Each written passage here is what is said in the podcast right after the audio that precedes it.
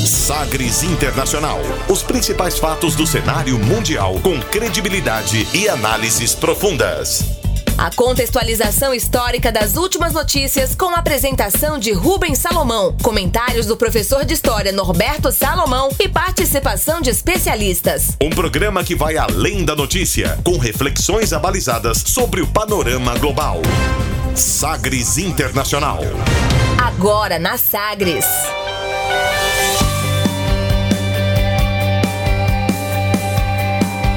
Olá, seja muito bem-vindo ao Sagres Internacional. Estamos chegando com mais uma edição, essa que é a quadragésima edição do Sagres Internacional. Número 40 de Sagres Internacional aqui no Sistema Sagres de Comunicação. E eu estou chegando comigo, Rubens Salomão, e a partir de agora, com os eventos históricos, os fatos precisos e as análises credenciadas sobre os principais temas mundiais. E você confere nesta edição. O tema do dia: manifestação e protestos históricos no Chile exigem transição política. Corte Eleitoral na Bolívia confirma a reeleição de Evo Morales e afirma estar aberta a auditorias. Forçado a adiar a discussão sobre o Brexit, Boris Johnson tenta antecipar eleições no Reino Unido. Impeachment. Juíza valida inquérito contra Donald Trump nos Estados Unidos. O Brasil assina intenções de cooperação com a China em áreas como ciência e energia renováveis.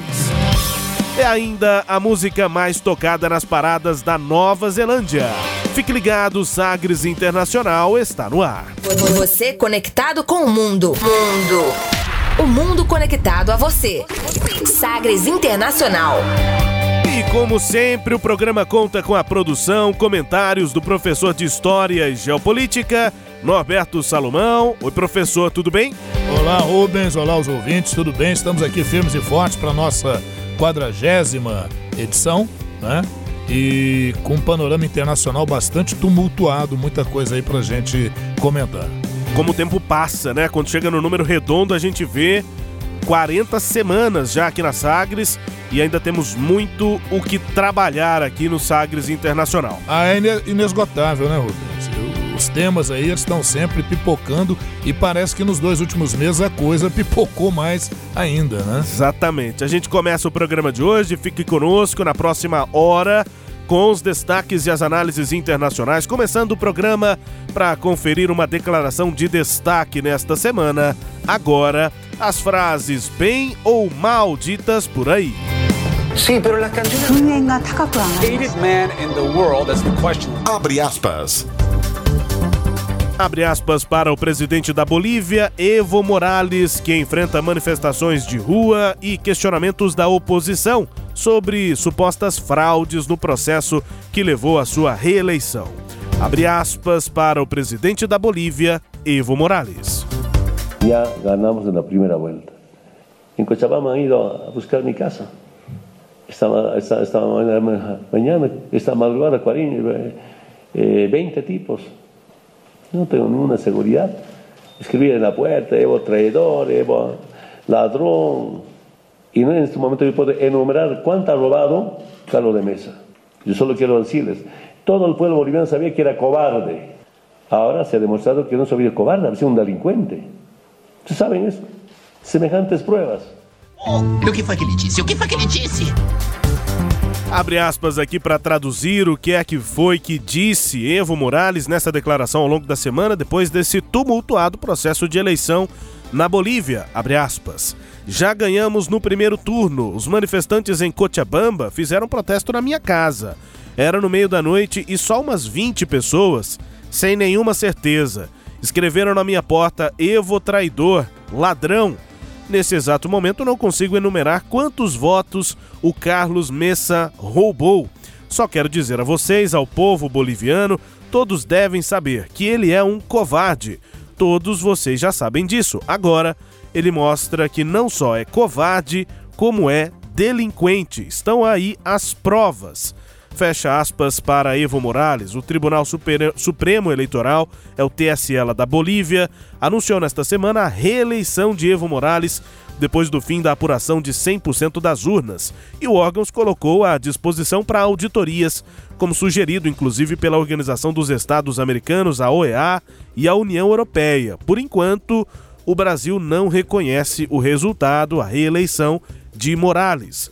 De acordo com o TSE da Bolívia, o partido de Evo, o MAS-IPSP, venceu as eleições com 47,08% dos votos, ao todo 2.888.359, contra 36,5%, 2.240.920 votos do partido de oposição, né, de Carlos Messa, o Comunidade Cidadana, o CC.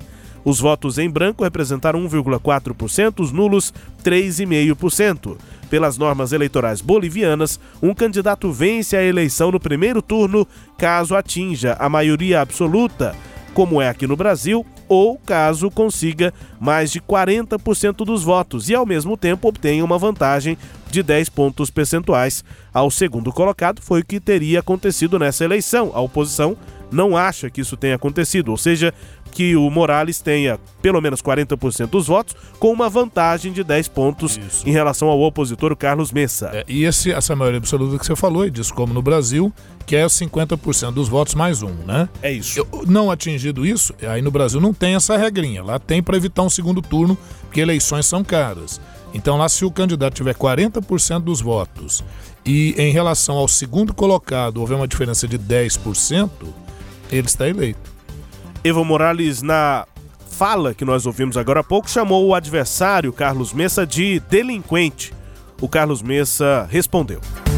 O presidente ha vulnerado a Constituição sistematicamente e quem viola o Estado de Direito e quem viola a democracia a través de su habilitación como candidato ilegal, entre otras varias cosas, y promotor de un fraude, es el presidente Morales. Se trata de una circunstancia de crisis política sin ninguna duda, provocada con total, absoluta e inequívoca responsabilidad por el gobierno y por el presidente Morales.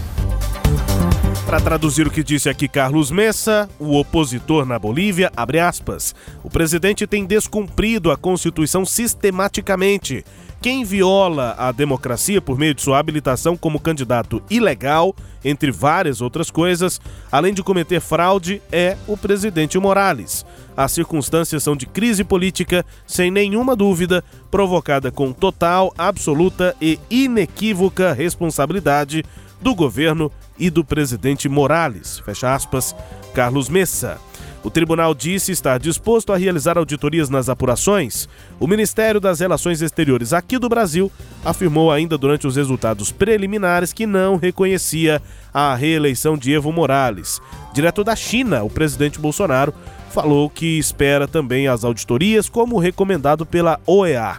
Em um tweet, o Itamaraty justificou que apoia essa auditoria como pedido aí, como proposto pela Organização dos Estados Americanos. O fato é que na Bolívia a crise vai se intensificando por conta também dessas declarações, das avaliações que são feitas na oposição questionando fraudes na reeleição de Evo Morales. Professor.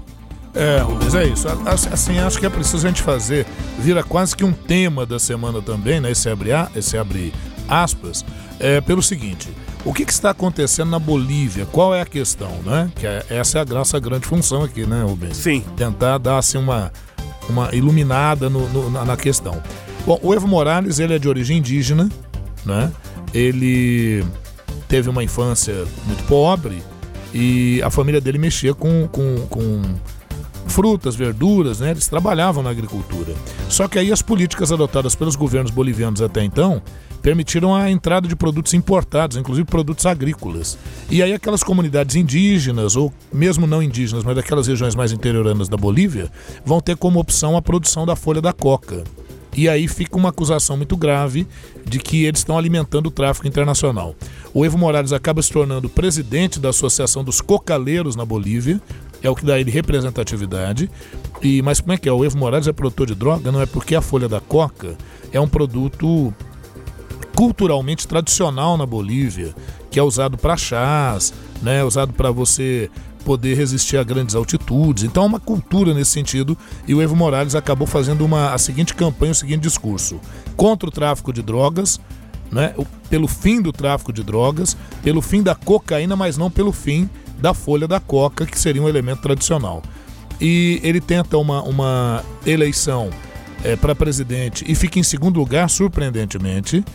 Quem ganha tem como vice o Carlos Messa, que foi vice-presidente, mas aí a Bolívia entrou numa crise econômica violenta, acusações de corrupção.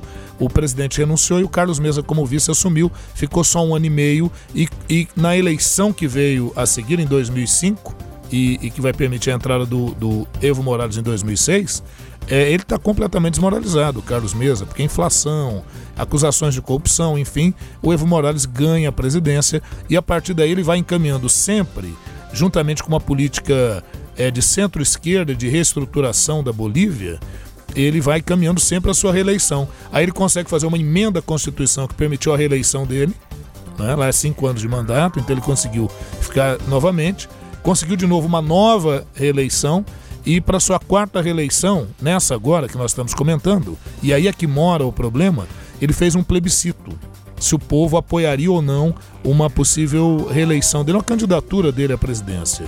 E veja o que aconteceu, ele perdeu. E ele já tinha dito que se houvesse o não, ele não concorreria. Só que ele não cumpriu com essa palavra.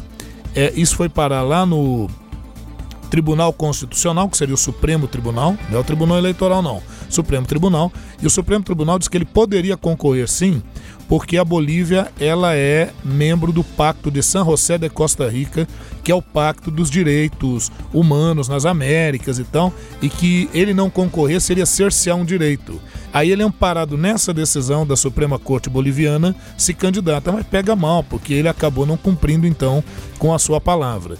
Isso deu gás para o Carlos Mesa, e o que vai ampliar ainda mais isso foi o incêndio na floresta amazônica na Bolívia, que muitos reputam a culpa ao Evo Morales, porque ele ampliou a lei que permite as queimadas controladas e também a, a, a, acabou adotando uma política de isenção de multas àqueles que tinham incorrido em crimes ambientais. Então isso Parece tudo... que eu já ouvi falar de medidas pois é. semelhantes em algum isso país tudo... que também tem a Amazônia. É verdade. Mas enfim, deixa pra lá. O é, assunto é a Bolívia. É a Bolívia, com B também. com B isso, também.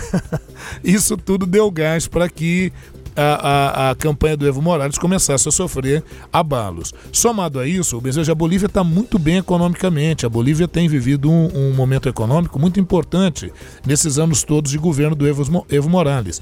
Inclusive, o Evo Morales é, é, houve uma medida polêmica que envolveu o Brasil, porque ele nacionalizou algumas empresas é, que exploravam petróleo e gás natural. Entre elas, uma, uma subsidiária da Petrobras lá na Bolívia. Isso poderia ter gerado até um problema, um conflito, mas na época era o governo Lula. O governo Lula e o governo Evo Morales eles são governos é, de tendência à esquerda, Alinhados. então alinhados e tudo. Então a coisa foi negociada. Então isso desgastou muito. E se o, a Bolívia vai bem economicamente, por outro lado, o Estado boliviano está acumulando uma dívida é, interna muito grande, um déficit público, o Estado está gastando mais do que arrecada, e isso somado às questões ambientais levaram a um probleminha aí nessas eleições. E aí, para coroar tudo isso, o Tribunal Eleitoral na, na, Bolívia adotou dois métodos de apuração de votos. Né? Um, o voto de mesa, o voto ali que seria um voto preliminar, e a outra contagem voto a voto. Quando deu diferença, o Tribunal Eleitoral da Bolívia parou a transmissão ao vivo, quer dizer, a transparência ficou comprometida. Ih, complicado. E aí, aí. Aí dá margem pro Carlos Messa. Aí dá margem pro Carlos Messa. No primeiro momento falou-se que haveria um segundo turno, e agora, por fim, decidiu-se que não, que o Evo Morales realmente foi o eleito dentro daquela regra dos 40% dos votos e os 10% de diferença em relação ao segundo colocado. E ele está consolidado como o novo, ou o, o, o novo não, o, o presidente da Bolívia é reeleito pela quarta vez, ele está indo para o quarto mandato. Isso está gerando críticas por parte da Organização dos Estados Americanos, da própria ONU, da, da própria União Europeia e o governo brasileiro nesse caso, o governo Jair Bolsonaro, na minha opinião, que muitas vezes dá declarações questionáveis, criticáveis, nesse momento está fazendo certinho. É favorável, Prudência, né? prudência, é favorável que haja uma auditoria. O que o Tribunal da Bolívia diz que não é contrário, pode fazer auditoria, mas o Evo Morales já disse que não é necessário, que tudo correu de acordo com o que a lei determina e que tem órgãos internos da Bolívia. Ele vai bater nessa tecla, hein? Que uma auditoria seria ferir a soberania boliviana. Que coisa, né? A gente tem que ficar de olho nessa história também na Bolívia, porque acaba dando mais força ainda para oposição no país, a oposição Rubens, a Evo Morales. Isso, e aí você que está me ouvindo, Rubens, e o nosso ouvinte que está do outro lado, fui claro? Porque Sim. se eu não fui, por favor, mande aí o seu WhatsApp. Isso. Entre em contato, fala o que, que você acha que deve mudar. Nós estamos aqui para te atender. 984001757, você vai mandando aqui o seu feedback em relação ao nosso programa. Bolívia, no nosso quadro Abre aspas, abrindo a edição número 40 do Sagres Internacional, que também tem o tema do dia. Navegando pelos mares da informação. Sagres Internacional. En 200 metros, gira a la derecha y corre con Chetumare que vienen los packs. Cacerolazo, cacerolazo, cacerolazo, cacerolazo, cacerolazo, cacerolazo, cacerolazo, cacerolazo, cacerolazo. Despierta, renuncia Piñera. Por la Alameda, nuestra la moneda. Cuchara de palo frente a tus balazos y al toque de queda. Cacerolazo no son 30 pesos, son 30 años la constitución y los perdonazos. Con puño y cuchara frente al aparato y a todo el estado. Cacerolazo, escucha vecino, aumenta la benzina y a la barricada dale gasolina. Con tapa con olla frente a los payasos llegó la revuelta y el cacerolazo. Cacerolazo, cacerolazo, cacerolazo, cacerolazo, cacerolazo, cacerolazo, Señores, case, case, case. Camilo Catrillanca, Macarena Valdés, Noma FP, aguante estudiante. Case, case, case, case, case.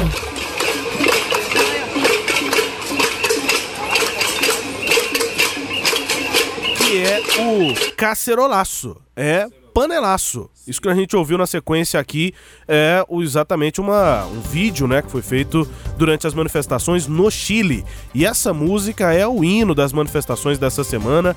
O, a música se chama Cacerolaço, parece que a música já tem até a hashtag no nome. O nome da música é hashtag Cacerolaço.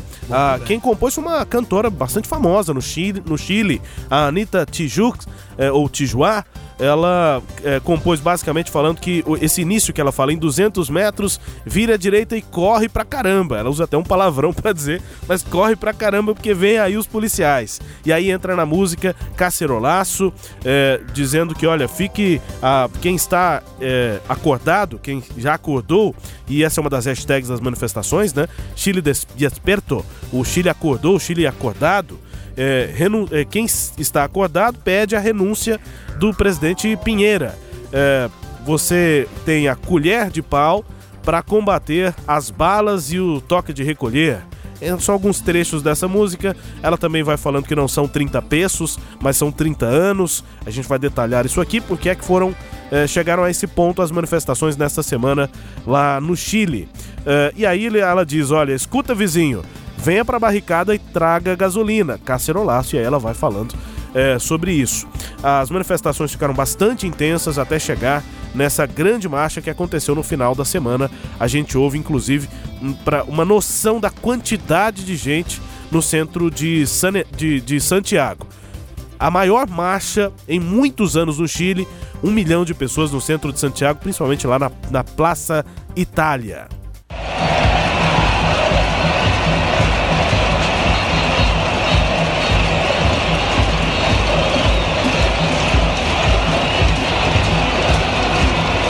200 metros, gira a la derecha y corre con Chetumare que vienen los.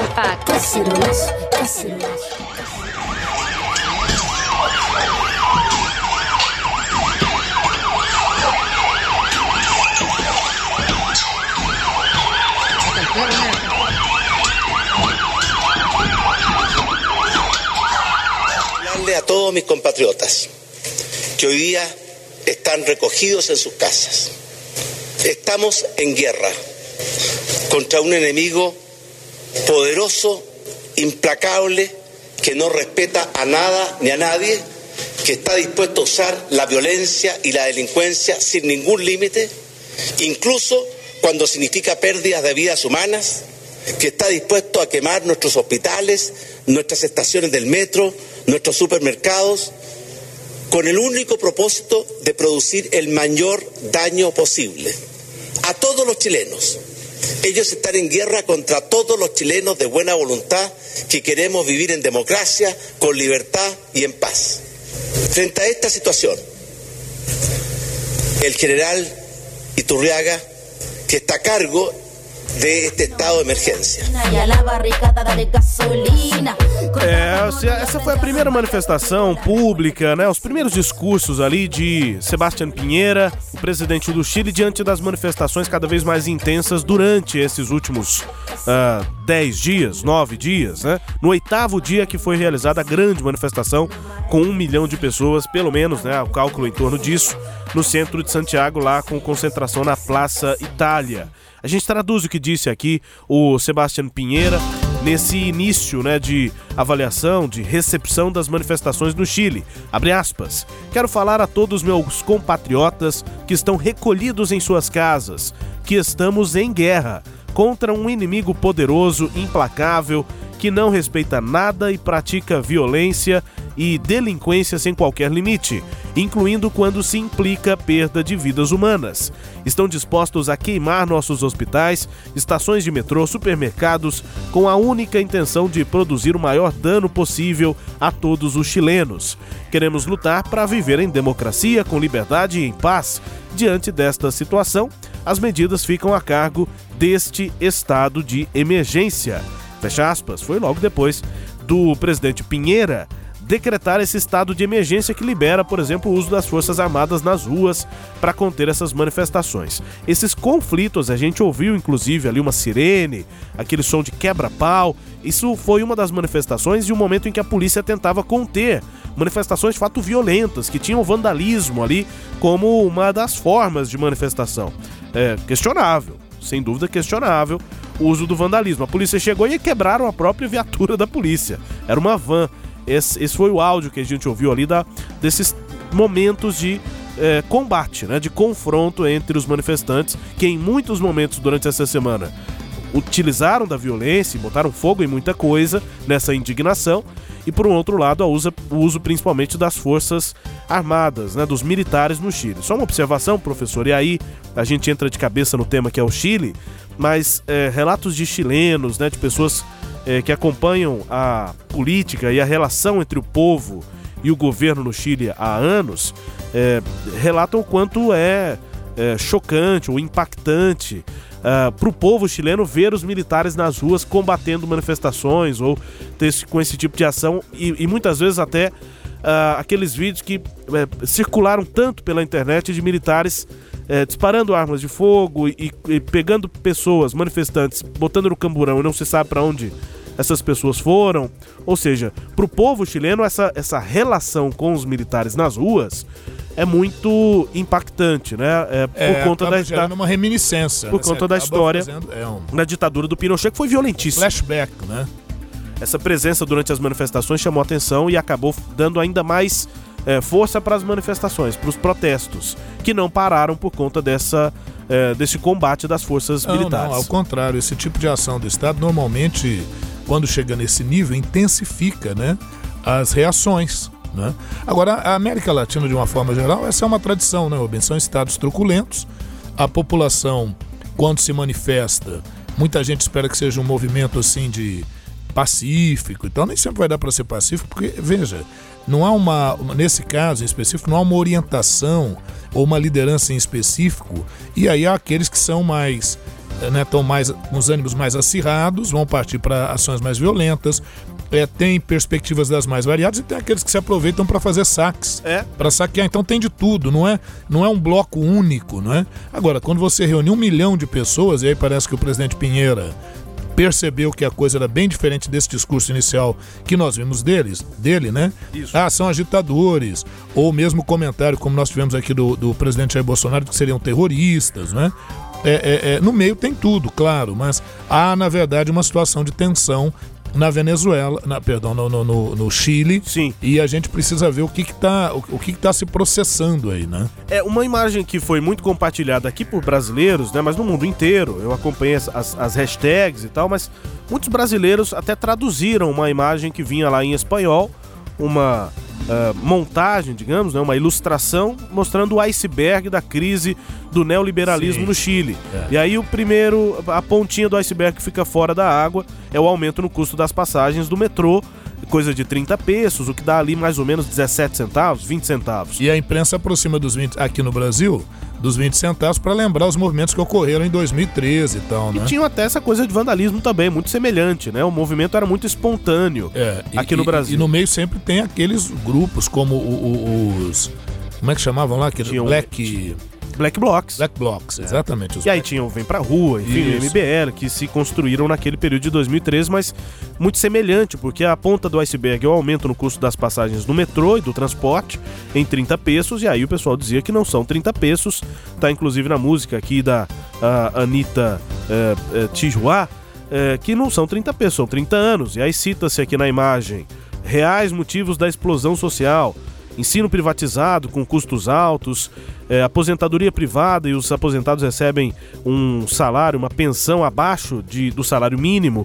O salário mínimo também baixo na visão deles, para um, um, um, valor de mercado baixo. Hoje uma aposentadoria Enfim, básica, elas são 634 reais. Ou seja, é, o salário mínimo é 400 dólares, né? Muito abaixo do salário mínimo lá no Chile. Nosso salário mínimo aqui é muito abaixo de 400 dólares também. É já, esteve, é, já esteve até nesse acima, patamar, né? É, hoje não. Enfim, trabalhos precários, a concentração de renda, sistema de água também é privatizado mais recentemente. Tarifas de água e de energia elétrica são altas e a dependência do preço do cobre que é 71% da exploração nas mãos de empresas estrangeiras. São alguns dos pontos lançados aí nesses 30 anos que a gente tenta explicar aqui hoje, professor. É, é, é veja bem, né, Rubens? Em 1973, nós já falamos isso aqui até em outra oportunidade, cai o governo de Salvador Allende, que era um governo de esquerda, eleito por uma coalizão de esquerda no Chile, e que não agradou em nada aos Estados Unidos à época do secretário de Estado americano Harry Kissinger. Aí o que, que os Estados Unidos faz? O Chile naquela época dependia muito da sua exportação de cobre. Os Estados Unidos então acaba boicotando a exportação de cobre do Chile, asfixia a economia chilena e aí o governo Allende é um fracasso. Não só por isso, mas isso acabou intensificando. Manifestações públicas como essas que nós estamos vendo hoje acabou servindo de álibi para um golpe militar no Chile e a gente vai ter uma longa e dura ditadura é, é, no Chile. E o Chile acabou sendo, por, por não ser uma democracia nesse momento, um espaço muito adequado para a implantação das medidas neoliberais. Edição, então, o Chile, edição 10 do nosso edição programa. 10. Pois, hein? Duas edições então, é, com redondas, números redondos. Né? Na edição 10 a gente falou sobre esse processo no Chile. Isso, e, e, e por que, que o Chile, como ditadura, vai ser um laboratório maravilhoso para o neoliberalismo? Porque a, a, a, o neoliberalismo ele traz algumas medidas extremamente é, de impacto social e, de, e, e, que podem representar algumas perdas de garantias sociais, de direitos sociais.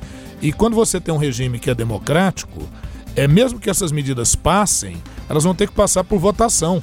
Então, num regime aberto, num regime de liberdade de opiniões, dificilmente você consegue emplacar todas as medidas do neoliberalismo. Então, lá no Chile, a gente afirma que houve um chamado choque neoliberal realizado por aqueles que são genericamente chamados de Chicago Boys. Né? Aí muita gente pode estar perguntando, mas o que esse neoliberalismo tem? O que, que acontece? É porque o neoliberalismo ele se opõe à política é, keynesiana, aquela política que foi adotada nas décadas de 30, 40, 50, 60 e 70, em que o Estado entra como o Estado providência, um Estado que vai interferir na economia a pretexto de regulamentá-la e de fomentar o desenvolvimento. Isso, por um lado, traz alguns benefícios, mas por outro, gera um Estado muito inchado, um Estado que acaba acumulando déficit público, grandes estatais e com o tempo, quando acabou ali a Guerra Fria, né, nos anos 80, é, 70 e 80, quando você começa a sofrer uma, uma, uma queda, é, o mundo capitalista percebe que ele pode.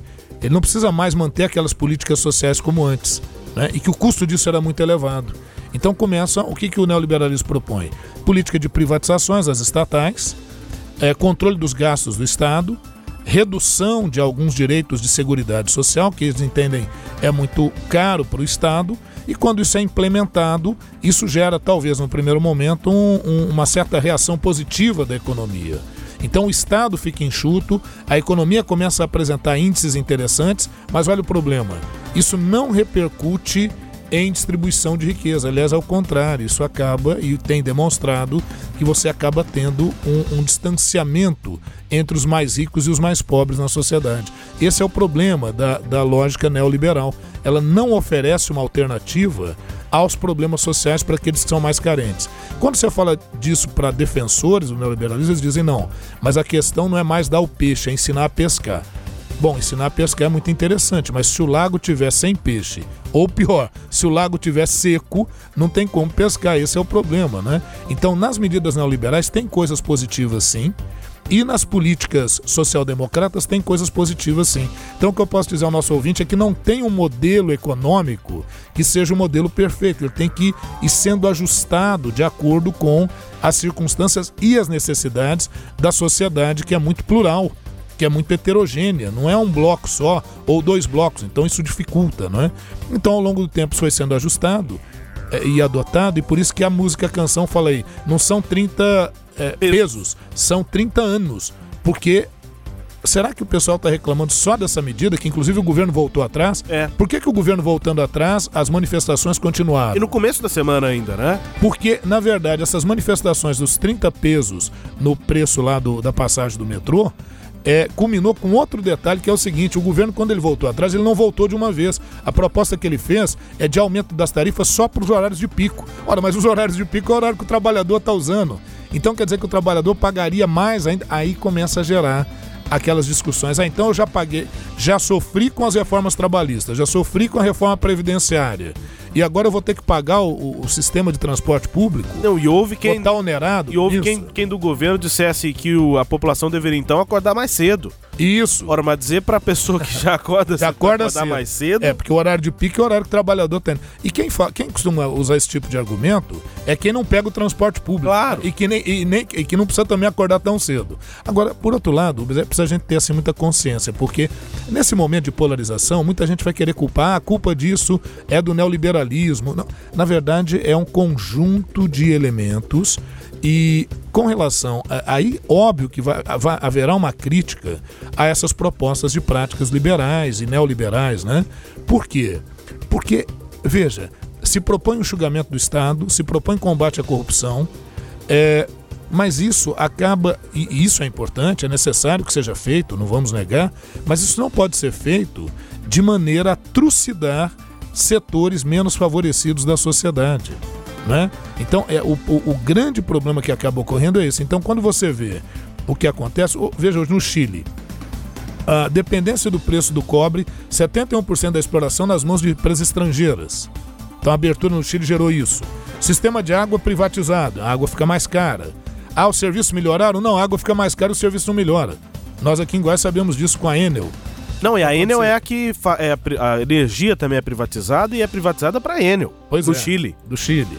Uh, os trabalhos, existem trabalhos que foram precarizados, né? O que, que é trabalho precarizado? É o entregador de, de, de, de, de comida.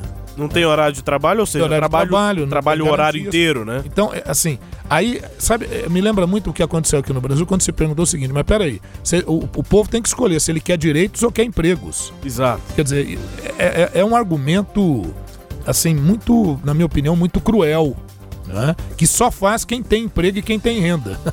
E né? que se é. estivesse no outro lugar, acho que não, não pensaria dessa forma.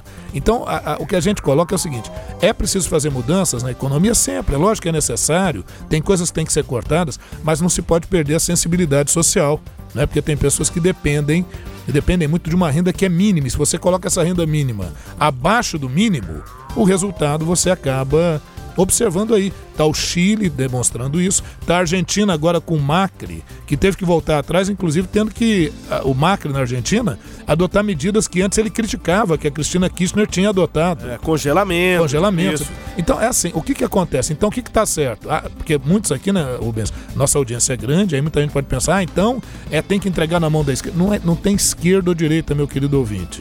O que tem são medidas que têm que ter equilíbrio, as medidas têm que ser equilibradas. Não é condenar o, o Pinheira ou o, o, outro lado. Não condenar o neoliberalismo, achar. Nada disso. É que as medidas, tem lá dentro do neoliberalismo medidas que são importantes, pontuais, mas que devem ser adotadas com parcimônia. E de outro lado, você também não pode adotar medidas sociais que oneram sobremaneira o Estado. Então, nem tanto ao céu nem tanto à terra, né? Ou nem tanto ao céu, nem tanto ao mar, como dizia minha velha avó. Né? É, é... Ai, Rubens, se eu tiver um tempinho aqui, eu queria falar outras coisas. Você que Sim, fica à vontade. Só queria citar aqui uma entrevista importante nessa semana ah, do Ricardo Lagos. Quer colocar áudio? O ex-presidente. Não, ainda não. Vamos ouvir no final aqui o, o Pinheira com uma mudança no discurso. Nós ouvimos o início da semana do Pinheira.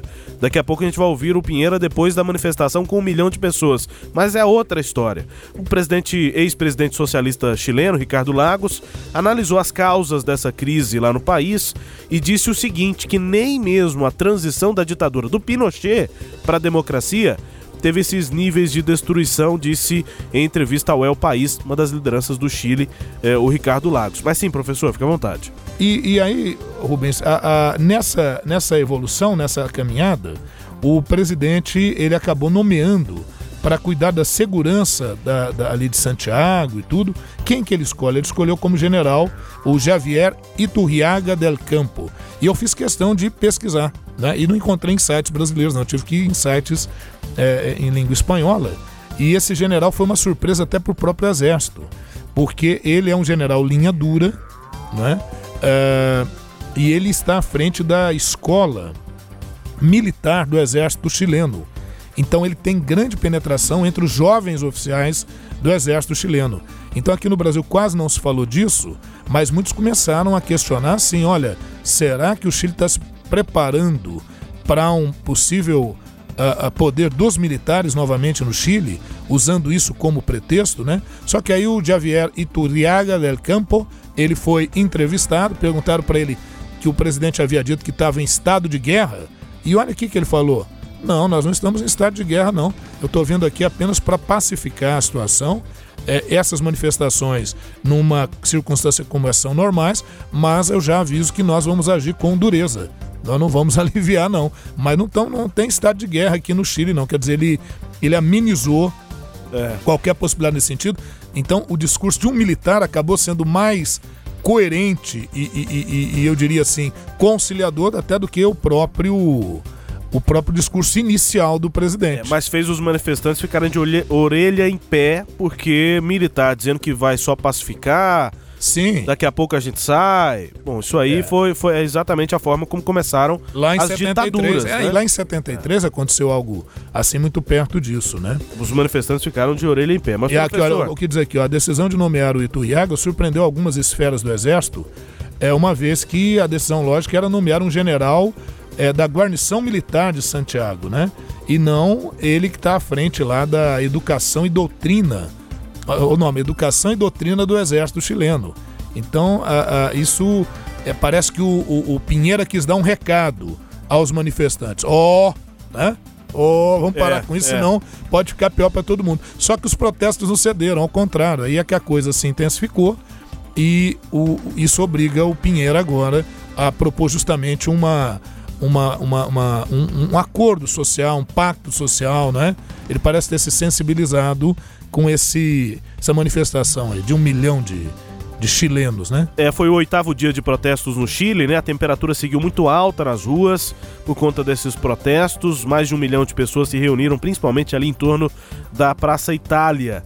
É, e foi uma manifestação pacífica nesse oitavo dia de manifestações. Aí, é, um quinto da população é, da cidade, 5 milhões e 600 mil pessoas, acabaram ocupando as ruas, ou seja, um milhão de pessoas de 5 milhões de habitantes de Santiago maior manifestação do país desde o retorno à democracia em 1990. A primeira reação do Pinheira foi um tweet. Ele foi para a rede social, para o Twitter e disse o seguinte, abre aspas: "A marcha massiva, alegre e pacífica de hoje, onde os chilenos pedem um Chile mais justo e solidário, abre grandes caminhos para o futuro e a esperança. Todos ouvimos a mensagem, todos mudamos.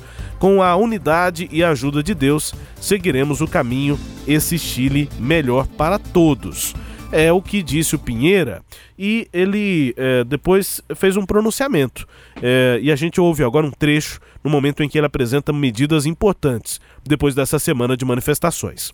a esa normalización que tanto quieren y merecen los chilenos. Adicionalmente, he pedido a todos los ministros poner sus cargos a disposición para poder estructurar un nuevo gabinete, para poder enfrentar estas nuevas demandas y hacernos cargo de los nuevos tiempos. Novas demandas e um novo gabinete de governo com os ministros todos colocando seus cargos à disposição. O presidente também anunciou no mesmo dia, depois da grande manifestação, o fim do estado de emergência que colocou os militares nas ruas e que nós detalhamos aqui nesse tema do dia. Aí são cenas dos próximos capítulos e a gente vai seguir acompanhando aqui os desdobramentos, mas não teve jeito depois de 10 dias de manifestações, o governo do Pinheira teve de ceder. É, não tem como, né? O movimento ganhou realmente ênfase, né? Engrossou, as massas realmente foram às ruas, não foi um simples movimento de quebra-quebra, a coisa foi ganhando ênfase e o governo ou para aí ou correria o risco de entrar numa guerra civil ou coisa do gênero.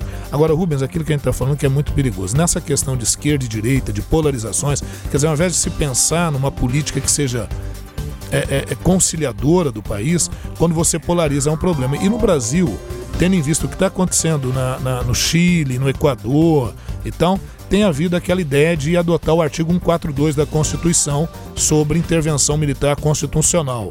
Né? E muitas, muitos sites e tal, redes sociais falando isso. É só o presidente usar 142 e fazer a intervenção. Não é assim. O presidente da República não pode fazer isso pura e simplesmente. Isso tem que passar pelo Conselho Nacional de Segurança, isso tem que passar pelo Legislativo Brasileiro. Não pode ser a toque de caixa assim também, não. Esse é o tema do dia dessa edição 40 do Sagres Internacional, falando sobre o Chile. Daqui a pouco você vai conferir no Reino Unido, forçado a adiar a discussão sobre o Brexit, Boris Johnson agora tenta antecipar eleições. Nos Estados Unidos, há um desdobramento do impeachment. Uma juíza valida inquérito contra Donald Trump. E o Brasil, o presidente segue em viagem e assina intenções de cooperação com a China. A gente detalha daqui a pouco, voltamos já. O aplicativo da Rádio Sagres conquistou mais um número histórico. Ultrapassamos a marca dos 30 mil downloads. E graças a você, estamos nos preparando para quebrar mais um recorde. Um milhão de visualizações no nosso aplicativo. Essa é mais uma grande conquista que só foi possível graças ao seu reconhecimento, ao jeito Sagres de produzir conteúdo de qualidade e por tornar o nosso aplicativo referência em fonte de informação. Venha fazer parte do time de mais de 30 mil ouvintes que tem acesso ao nosso conteúdo e baixe você também o aplicativo Sagres no seu celular. Disponível nas plataformas Android, iOS e PWA. Sistema Sagres, comunicação em tom maior. Você que acorda bem cedo tem um bom motivo para sintonizar a Rádio Sagres 730. Ouça o programa Raiz Brasileira, os grandes nomes e as grandes canções da autêntica música brasileira, todos os dias na Sagres 730. Destaque para as primeiras notícias do dia, no esporte e no jornalismo. Música e informação, uma companhia agradável para começar o seu dia. Programa Raiz Brasileira. Apresentação: Justino Guedes. Oferecimento: Bater Shop Baterias, Erva Fé, Ervas Medicinais e Simbora Restaurante. Entretenimento, Jornalismo, prestação de serviços Rádio Sagres. em tom maior.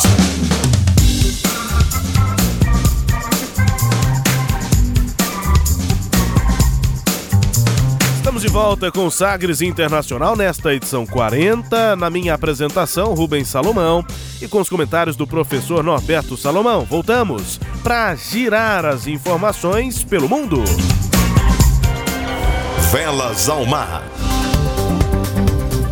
O ex-chefe militar Benny Gantz, ex-chefe militar do Partido Azul e Branco, Benny Gantz, recebeu nesta semana a tarefa de formar o novo governo de Israel, depois de o primeiro-ministro Benjamin Netanyahu desistir da missão. Repetir aqui o nome do Benny Gantz, porque a gente já repetiu tantas vezes o nome do Netanyahu, já estamos Isso. acostumados com esse nome agora.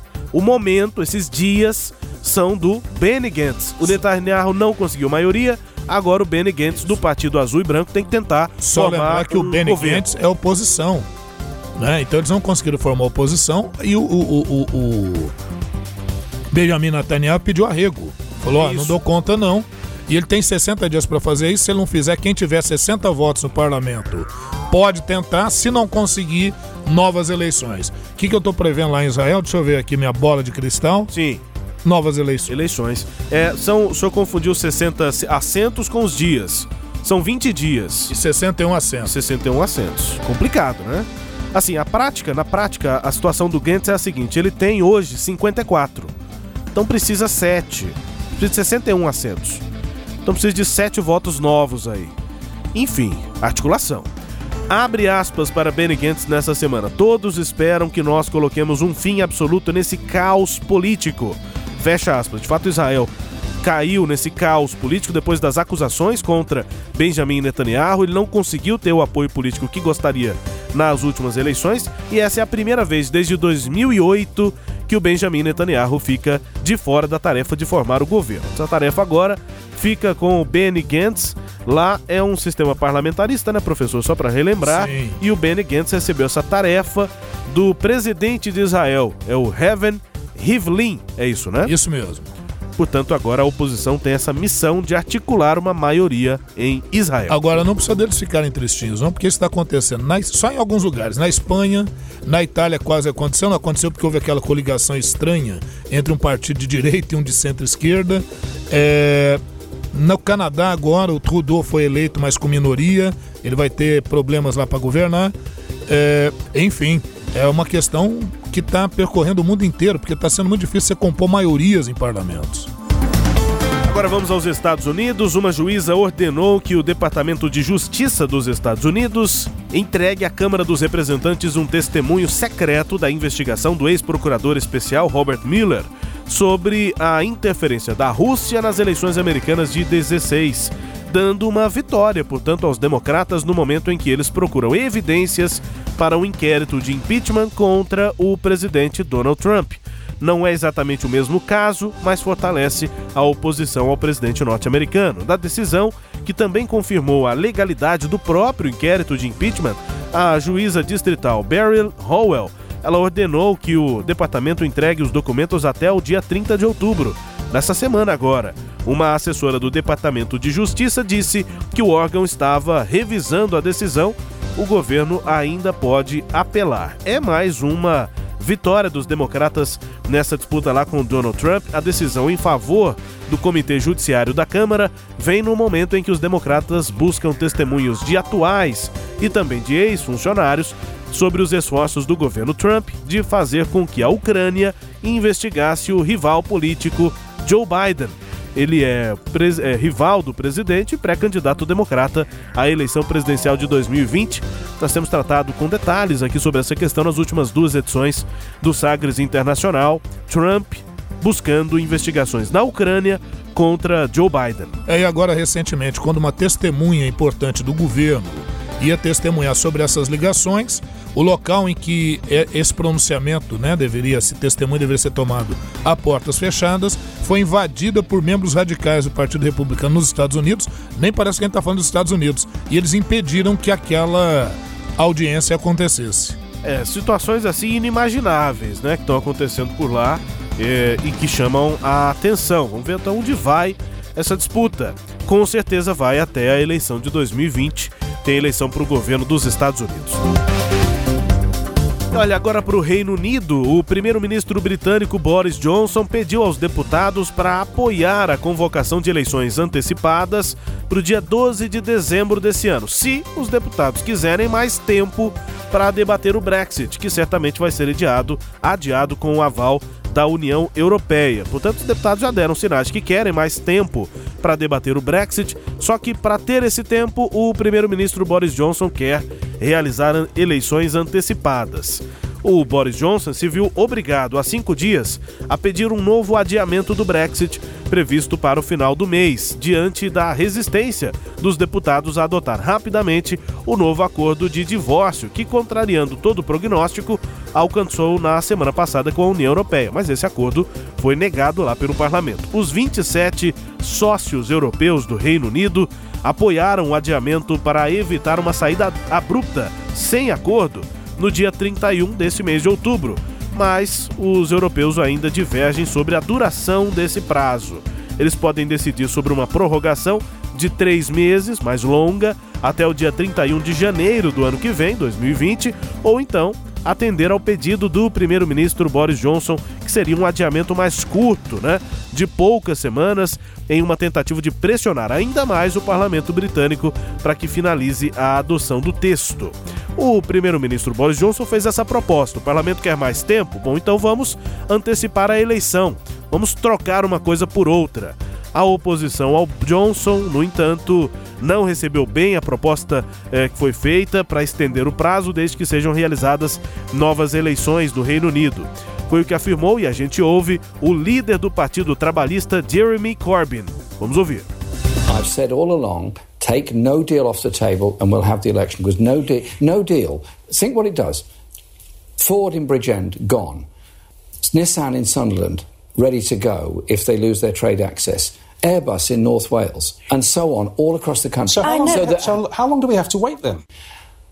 Listen, he has got to understand that uh, the protection of jobs and the protection of the Good Friday Agreement and peace process in Northern Ireland are very, very important. His proposals don't do any of that.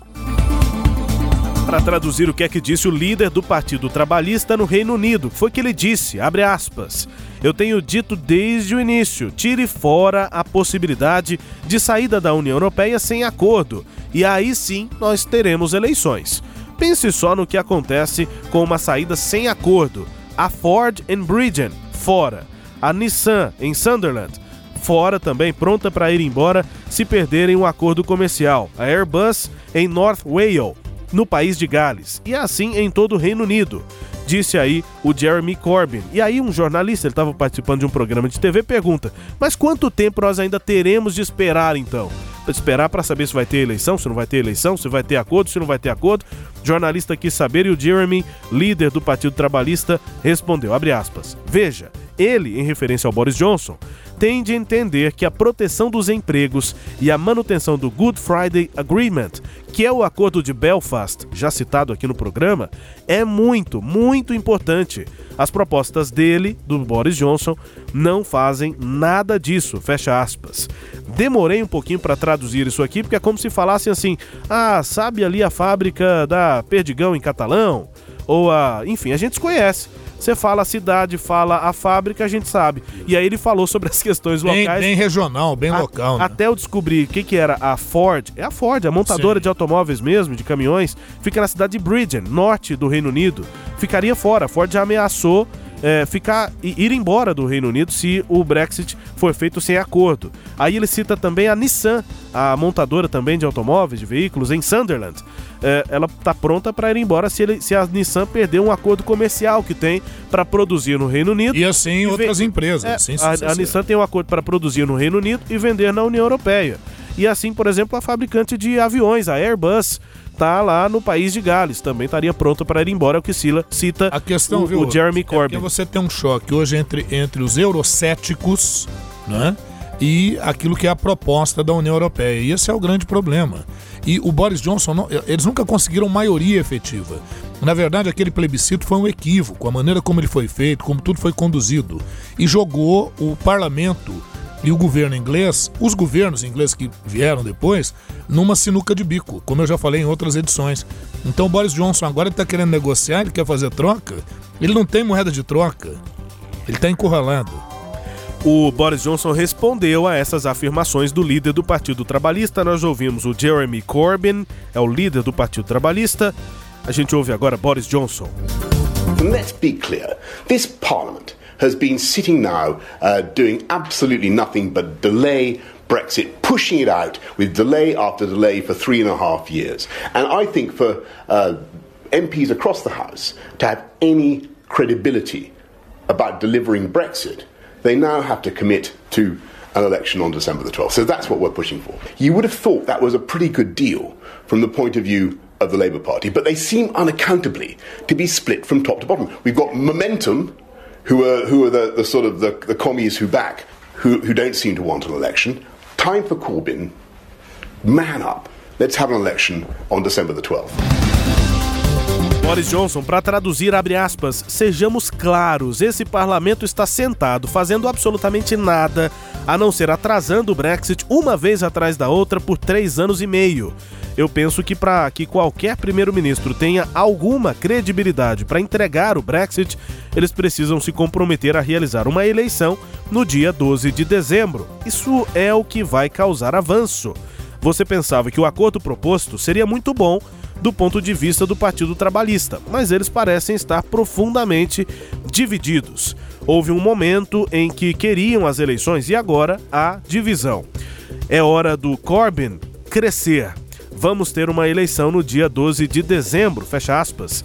Ele diz: vamos ter, não com essa certeza, porque o parlamento precisa aprovar também a eleição. Só a expressão que o, o, o Boris Johnson usou em inglês, acho que nós não temos uma expressão tão direta no português como tem no inglês, que é man up. É você se tornar homem, né? Man up, cresça, amadureça, man up. É, foi o que o Boris Johnson disse pro Jeremy Corbyn. Falou, ó, encare os problemas. É. Os problemas são esses. O primeiro-ministro tá sem credibilidade para fazer o Brexit vamos fazer novas eleições e aí a gente escolhe um primeiro-ministro. Se for o meu caso, que seja eu, eu vou ter mais credibilidade. Se for um outro, que ele tenha credibilidade para levar esse acordo para frente. Man up, é, disse o só, Boris Johnson. Só explicando isso rapidinho, o problema é que em setembro houve uma cisão do Partido Conservador e ele perdeu 21 votos. Então, o Boris Johnson, para não cair, porque ele está pertinho de cair, para não cair, ele está propondo antecipação de eleições, que é a tentativa dele de fazer uma. de recompor essa maioria que ele perdeu do eleitorado do Partido Conservador vê nesses 21 que saíram traidores. Então é uma saída que ele pensa em fazer. Mas o Corbyn já colocou ele na parede e falou o seguinte: não, a gente aceita. Se você garantir que não tem Brexit sem acordo. Se o Brexit correr livremente, se você não vier com essa proposta louca de fazer um Brexit abrupto, a gente aprova a antecipação das eleições. E a coisa está, assim, presa a essas condições. É um esgrima político aí que a gente vai acompanhar que, na minha modesta opinião, terminará com a queda do Boris Johnson antes até de que isso tudo corra, porque o processo é de uma crise muito grande hoje na Inglaterra e a coisa não sai do lugar porque eles teimam em fazer uma proposta de Brexit, de um Brexit que talvez nem seria aprovado se se fizesse um novo plebiscito. Já tem ingleses que estão saindo da Inglaterra, indo para outros lugares da Europa, porque não estão querendo ficar lá, já está tendo uma migração de inglês, imagine você temendo os efeitos de um Brexit. Não sair da Inglaterra para ficar sempre fora, mas porque as expectativas é que, no, caso haja um Brexit sem acordo, nos dois, três primeiros anos vai ser um desastre. Vou antecipar uma análise sobre o momento em que o Boris Johnson cair, professor, rapidamente. Sim. Acho que a passagem dele, a presença de uma pessoa tão radical como é ele, falando de sair sem acordo, acho que é necessário. Para o Reino Unido parar e pensar, não, é, vai ter que, a gente tem que conversar mesmo Tentamos o lado radical, agora a gente Isso. vai ter que caminhar por outro lado. É o Brexit também destaque aqui do Sagres Internacional com as notícias do Brasil. O Ernesto nos convidou. Brasil Internacional. Presidente Jair Bolsonaro se encontrou com o presidente chinês Xi Jinping a prioridade da visita de Bolsonaro à China é ampliar a relação comercial entre os dois países e, segundo o presidente, a China é um importante parceiro. O governo brasileiro assinou 10 memorandos de entendimento sobre cooperação em várias áreas, como operações financeiras, energias renováveis e eficiência energética, além das áreas de educação, ciência e agronegócio. São 10 memorandos, mas são intenções entre o Brasil e a China. Nada muito certo, nenhum negócio assim efetivamente fechado, mas são intenções que são importantes para a economia do Brasil. Os memorandos que foram assinados pelos ministros e autoridades de cada área são intenções de colaboração futura e não trazem detalhes de como efetivamente essa parceria vai funcionar.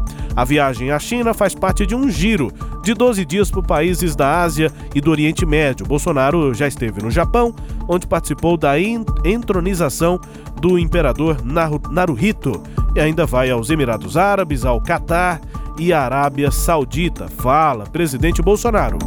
Ao interesse da China, ao nosso também, foi os contatos necessários para que seja ampliado o nosso, nosso comércio é a, a prioridade do milhão. Você está otimista, presidente? Sim.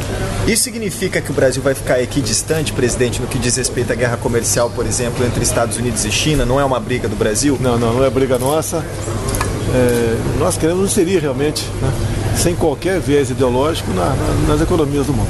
A Previdência ajuda nesse sentido, presidente? O senhor tem apresentado a aprovação essa semana no Japão e aqui para tentar melhorar o ambiente de negócio? É, os números internos dizem isso e externamente o contato com o Japão também, é, com a aprovação, eles estavam bastante felizes e nós estamos aí, vamos assim dizer, fazendo o dever de casa. Foi? Huawei é bem-vindo Brasil? Não, isso aí, por enquanto, fora do radar. Presidente, o que, que mudou desde a campanha, por exemplo? Houve essa aproximação na campanha, o senhor fez umas críticas né, relacionadas ao comércio aqui com a China. falar sobre questão política é, dessa forma sobre a China. Então me recuso a falar, responder você nesse momento. Qual é a sua principal expectativa nessa viagem, presidente, nesses dias aqui na China? Olha, como fui recepcionado até agora, eu tenho certeza que a viagem será coroada de sucesso. Por enquanto, a coisa está sendo bem costurada, a equipe econômica. Logicamente, todo mundo procura proteger a sua economia. E o Brasil faz a mesma coisa. Presidente, o- o- o- Obrigado. última pergunta, presidente. Parte do seu eleitorado tem cobrado do senhor um comentário sobre a sua presença nesse país comunista. O que, que o senhor tem a dizer a essas pessoas? País, todo país capitalista. Muito bem, Rubens. Olha, eu estou admirado com o presidente Bolsonaro, as declarações todas muito bem ponderadas, a própria postura dele nessa viagem, muito Evitando polêmica. Cara, olha, ele poderia continuar assim, eh, seria espetacular. Realmente conduziu muito bem, ele foi provocado, ele não caiu em algumas provocações. Lógico, o estilo Bolsonaro se mantém, mas ah, poderíamos dar até um parabéns com estrelinha para ele até o momento, né? E a questão da China ser capitalista, comunista, tá um partido comunista lá há anos, né? Comple- eh, comemoraram agora 70 anos, né? De Partido Comunista no poder, enfim, mas é economia de mercado, ele tava lá para falar de negócio, então. Pronto.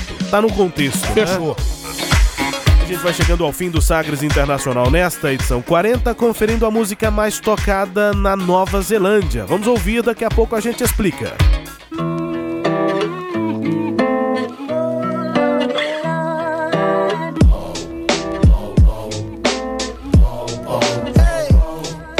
Should have looked both ways before I let you cross my mind. Didn't see it coming, cause I've never seen your kind. Zero to hundred ain't too fast, but you had a thousand just like that. Yeah, so run that back, cause you so bad. Let's do this one more time.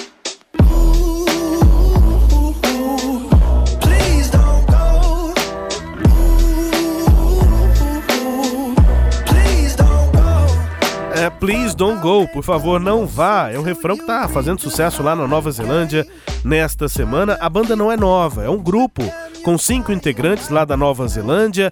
É o 660. 660. 660. É, foi formado em 2008, o álbum de estreia em 10 de outubro de 2011. Foi lançado por um selo próprio da banda, o Massive Entertainment, e já estreou logo chegando nas, nas- nos primeiros lugares nas paradas da Nova Zelândia. E agora, em 2018, a banda ganhou um prêmio importante lá é, da Nova Zelândia. É inclusive patrocinado por uma gigante aí da telefonia, a Vodafone. É a Vodafone New Zealand Music Awards. E nesse prêmio, a banda 60, 660 ficou com cinco prêmios. É como se ganhasse cinco Oscars num prêmio, enfim, nesse prêmio lá da Vodafone. E agora os artistas aí, a banda, está entre as mais transmitidas pelos neozelandeses no Spotify. O pessoal tá com, Muito bem. a banda tocando aí. É um som de qualidade, No né? celular, no fone de ouvido, enfim. Por favor, não vá, diz o refrão, please don't go. E eh, ela, o- basicamente a música fala sobre uma insatisfação amorosa, né? Deveria ter olhado. Pra variar, né, Rubens? É.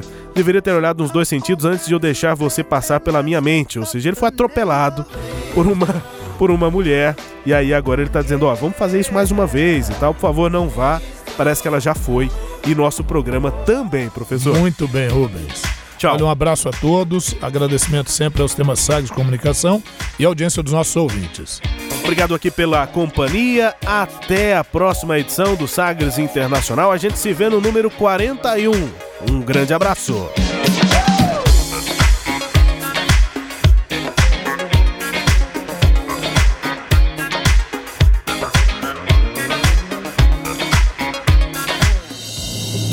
Você ouviu Sagres Internacional.